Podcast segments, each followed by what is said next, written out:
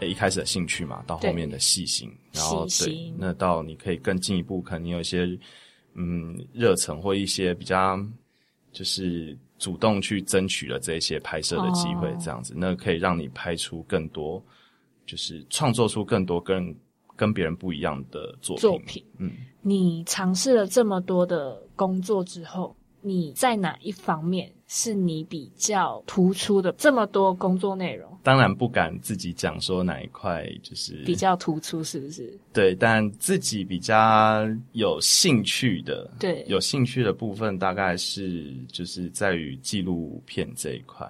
哦，纪录片。在去年，就是我有幸帮一群就是社指导的小朋友，嗯，可能是弱势家庭的小朋友，那拍摄一部纪录片，就是关于就是当地的学校，然后就是集合这些小朋友，然后带他们每周就去练习骑脚踏车，嗯，然后可能努力了一两年之后，训练一两年之后，带他们就是攻克就是台湾公路最高的公路之巅，就是合欢山上面的五岭。嗯，那就是过程中我陪他们就是相处了大概三四天左右，那陪他们一起，当然我是坐车啊，过程中稍微也骑一下脚踏车，那就是跟着他们一起生活，然后真的就是进入他们的生活，听他们讲的自己的故事，然后跟就是四天三夜这样子相处下来，其实哎就觉得说，哎不但成为他们的朋友了，好像我也认认识了他们，就是人生中的一部分这样子，就哎突然觉得说，其实拍纪录片嗯蛮有意义的。那其实我也是希望说，像这些作品，不但说是客户自己看了喜欢，那也可以为这些纪录片中出现的各个人物，可以为他们留下一些故事，然后让他们之后可以回味，是这样子希望啦。之后看起来也觉得不错的话，或是之后回忆起来这一段，那我就觉得蛮蛮温暖的。对对对。那像你自己成立工作室啊，你当初为什么会想要成立这个工作室？那我比较印象深刻的是，我还在就是呃台北的影像公司做摄影师的时候，其实那时候就是我们除了平常的拍摄之外，剪辑的时候，老板会我们每个人电脑上方就有一个数位钟，嗯，然后就是开始剪一部片，他就直接遥控器按一按，然后就开始八个小时倒数。然后就是这样，五九、五八、五七，对。然后老老板就说：“你要在倒数结束之内把这部片剪完，如果没有剪完的话，就扣薪水。”那部片长度多长？不一定啦，但是老板就会抓，他觉得你该多快剪完就该剪完。天哪！对，所以我们也是在这种曾经在这种高压下工作过。嗯。那哦，还有一个更印象深刻，某一年的跨年，刚好就是三十一号当天晚上。然后我们也是，我是个一个人跟导演在对画面，然后就是要求后置修改，然后就一直讨论，然后听他讲了很久很久很久，然后讲完之后要离开那个电影公司的时候，导演就跟我先说 Happy New Year，然后当我下楼的时候，然后都还没回到家，我就是突然就听到放烟火的声音，然后转头一看，哎，原来一零一在放烟火，原来已经超过半夜十二点了。然后当下就啊，真的眼泪都落下来，就哇，竟然跨年是对，然后跨年是一个人，然后也都还没有回到家这样。嗯，所以后来就觉得说，哎，我想要更除了有自己的时间，然后或是更多陪家人的时间，那不如我自己出来试试看。嗯，那其实我们摄影这个工作蛮有趣的，可以把它比喻成像有点像装修的师傅工人们。那今天只要有一个工头，哎，他接到一个装修案。那我就只要找，就是我所谓的什么木工师傅啊、水电师傅，然后油漆师傅。那我们拍摄也是这样。今天导演制片接到了一部片，那拍摄需求，那我们就电话拿起来，讯息传一传。哎，我们有没有摄影师啊？我们有没有灯光师？我们有没有美术？我们有没有收音？全部一组人找齐了，哎，大家就一起去完成这个任务。那所以其实大家其实就像一个团队这样子，装潢团队。对，哎，我们今天装潢完一个房子，哎，下面有有其他房子要装潢，大家在一起完成这样。所以其实说弹性，其实也蛮弹性的，哎，但是真的忙起来的时候也很忙这样。那方便问一下，您现在工作室有几个固定的成员吗？对，其实真的就像我刚刚说的，就是我们师傅的多寡，嗯，就是跟这个装修案的。大小有关，就跟我们这个影片拍摄的需求有关。小到说，哎，今天这个案子我可能只要一两个人就可以完成；大到比如说像一些大型的活动记录或现场直播，我们可能一次会拍出六到八个人不等。只有摄影师的部分哦。那可能如果现场还需要化妆师、收音师、灯光师，那又再加上去这样子。那您算师傅等级的吗？当当然不是。哦，你不是师傅？哎，你不是自己成立？哎，对，但是我们我们当然就是当当时会拜师学艺，会称人家叫师傅嘛。师傅对对，但是我们现在不不太会这样，我们顶多就是带自己说师师弟师妹这样子，对，然后或是大家就是以哥啊或姐这样这样称呼是。对对对。要进入这个行业之前。我们可以透过哪些管道来去了解？了解的话，其实你说摄影这个行业，说宽也很宽，说窄也很窄，因为现在人手一机智慧型手机嘛，那大家也觉得其实哎，要拍影片要拍照片，其实说容易真的蛮容易的，因为光器材，其实我一直觉得不不必要去追求多贵的器材，对。那其实，如果真的你有兴趣的话，哎，拿起手机，其实也可以记录一切，对，都能够拍出不错的东西，不错的作品。取决于你要给谁看啊？给自己的女朋友看，或放到社群网络给自己的朋友，甚至就是你当一个 YouTube，哎，其实手机也都够了。对。那需要具备哦，或你说要怎么进入这个行业吗？管道有哪些？其实你你能进入这行业，你只要能够透透过摄影赚钱，你就等于是进入这个行业了。那管道的话，其实。不管是就是就像我刚刚提到的，诶 p d t 啊，或或是 D 卡，或是一些网络社群，我们其实真的都蛮缺人的。那今天可能可以从这些管道知道说，诶这位摄影师、这位制片、这位导演刚好在争助理、助理之类的。那或是你是已经有作品的摄影师，或是录影师，那其实在网络上很多这种就是需求。嗯，那。我们就像就是在找刚刚我说的装潢工人嘛，诶这个案子先找你来试试看，诶你做的不错，那我们就有下一次的合作机会，这样子。那你们在面试新人的时候啊，就是如果一个新人进入到你的工作室，就是假如说你们放出了说你们缺人的嗯资讯，然后新人来去应应聘，你们会要求他们会拍摄出自己之前的作品，然后让你们去。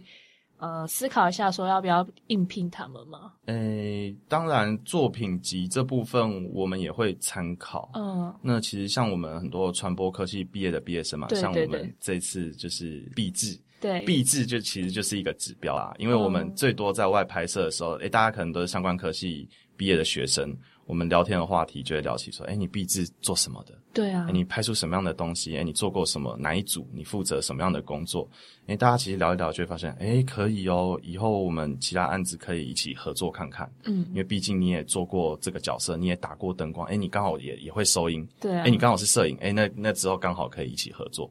那包含我们在就是找人合作的，就是刚刚你说的应聘嘛，嗯，讲应聘有点奇怪，对，那也也对，我们也是会聊说，哎，你过去有拍拍摄过什么样的经验？如果刚好是毕业或应届毕业生，我们就是会问毕制嘛，嗯，然后或是你过去兴趣有拍过哪一些东西？那当然就是最重要的就是拍摄当下了。那我们一方面带着就是师弟师妹们拍。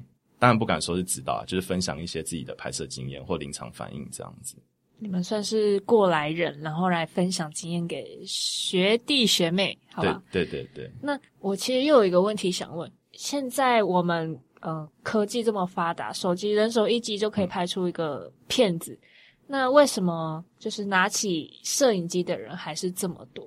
嗯，当然会想要追求更高的画质，或是就是就是摄影机，甚至我们更进阶到拍广告、拍电影用的电影机才能拍出的效果，还是看得出来的。啊 那如果我想说，我今天要拍呃一个，不要说大片好了，就是比较正常的影片，那通常一个影片它所需要的器材有哪些？嗯，如果是录影的话，我们最基本的就是因为画面不能一直晃动嘛，所以就是除了相机之外，相机镜头之外，我们会需要有脚架。那如果我们途中我们有说话，那我们会需要就是麦克风。那如果是在室内，室内灯光，因为有时候。哎，我们日光灯可能会闪屏，或者是光线可能不足，我们可能要补补补光，所以要打灯。对，这这些其实都是最基本的。那再就看你拍摄的素材是否会需要更进阶的用到比如说稳定器啊、滑轨啊，然后甚至就是收音班啊，甚至你说演员需要化妆啊等等，就是更更多了。其实要讲 讲不完。确实。那接下来呢，在录制之前，我们都会在粉砖上面问粉丝。对于该集的来宾有什么样的疑问，或者说是对这个行业感兴趣的，那以下有几个问题想请阿碧来回答。好，没问题。那第一个呢，就是说刚刚有其实已经有提过了，就是如果对摄影感兴趣，应该要怎么迈入这个行业，可以做什么准备？其实。刚阿碧有回答了嘛？就是说，其实真的要是很感兴趣，要有一个热忱的心，然后再来就是你要有到了中阶吧，中段的时候你要很细腻，你要会察言观色，你要会去主导，说算是主导吗？诶，也可以，或是就是跟被摄的主体互动。嗯。那可以做什么准备？就是帮大家回顾一下，就是随时的那种对于摄影技术啊的那种求知欲，因为其实现在非常方便，就是你 YouTube 打开，你不管你最新的机台的操作、空拍机的教学什么。其实你只要愿意花时间去学，你就可以。对对，你网络上你不一定真的说像以以往什么一定要拜师学艺什么，你其实只要网络上功课做的够多，对，然后自己花时间下去练习，其实这些技术层面的东西，哎，都是可以学得到的。嗯。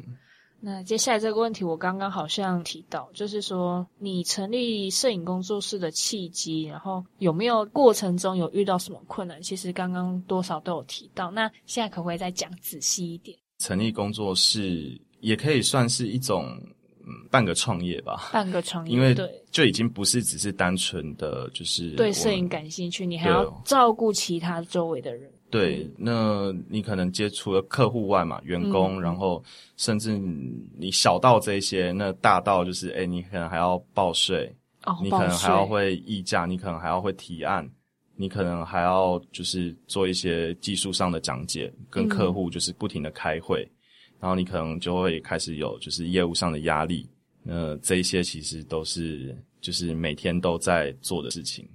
那就已经不是说，哎，我还刚好像是员工，可以有六日可以休息，或拍完一个案子，哎，我可以休息一阵子，因为我们同时可能有好几个案子都在 run 这样子，对，所以就是是完全不一样的心态。哦，那你觉得成立工作室对你来说就是压力会很大？因为你既然说你在之前的师傅的手下，你觉得好像没有就是可以多陪家人的时间。那你现在成立这个工作室，你接了这么多案子，你现在有比较多的时间可以陪伴家人吗？